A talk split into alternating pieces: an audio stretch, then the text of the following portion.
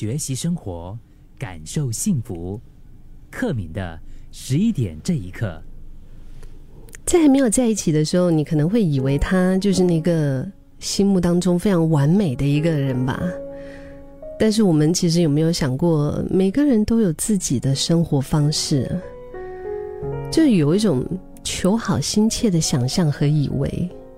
可能会一不小心，在无形之中就会成为了绊脚石，就是你们两个人之间的绊脚石。嗯，包括是朋友也好啊，或者是你的亲密爱人也好啊，啊，约会的时候非常善意的请客，可能就会被误以为对方哇总是出手很阔绰，或者是在聚餐时候，如果是要清楚的算账的话呢，其实这也不代表他的个性就一定是一个非常斤斤计较的人。我觉得我们真的要拿掉在对方身上套入的很多余的一些滤镜是非常不容易的，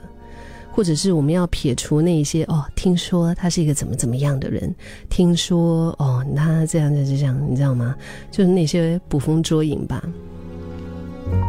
这也是对于我觉得在相处之后可以减少我们的一个个期待的一个落空的情况。嗯，相处的时候别打着为他好的名号来压迫对方，可以多去听一听对方怎么说。那因为太爱了，可能你也会忍不住一直付出啊。但是另一方面，其实这个付出的同时，你会有一种，就是心里面的希望，就会哎觉得说我借着这个付出，你看我多伟大啊。嗯，我有一种自我价值啊。然后当对方不接受，或者是没有给予你心目当中想要的那个反应的时候呢，就很容易会有一些挫败感，就误以为这样子的结果是不是因为没有爱了，还是他就已经对我没有感觉了？我觉得太过爱一个人其实是迷失的，或者是说很容易就迷失。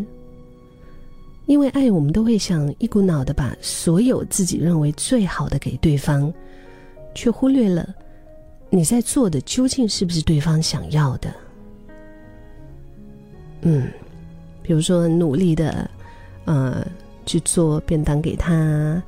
呃，把家里面打扫的干干净净啊，努力的做这个啊，做那个啊，忙这个忙那个啊，然后在心里面默默的期待，就是认为，哎呦。对方一定会很开心，但要是对方没有称赞你，没有认同你所做的，你又会觉得非常的落寞。嘿，不要把自我价值强加到对方身上哦。嗯，偶尔我们还是需要轻轻的松开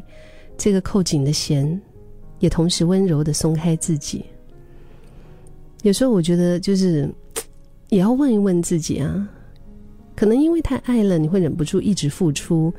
呃，就是认为把自己最好的给了对方，但是也要问一问自己，你做的是对方想要的吗？因为每一个人的生活方式和喜好各有不同，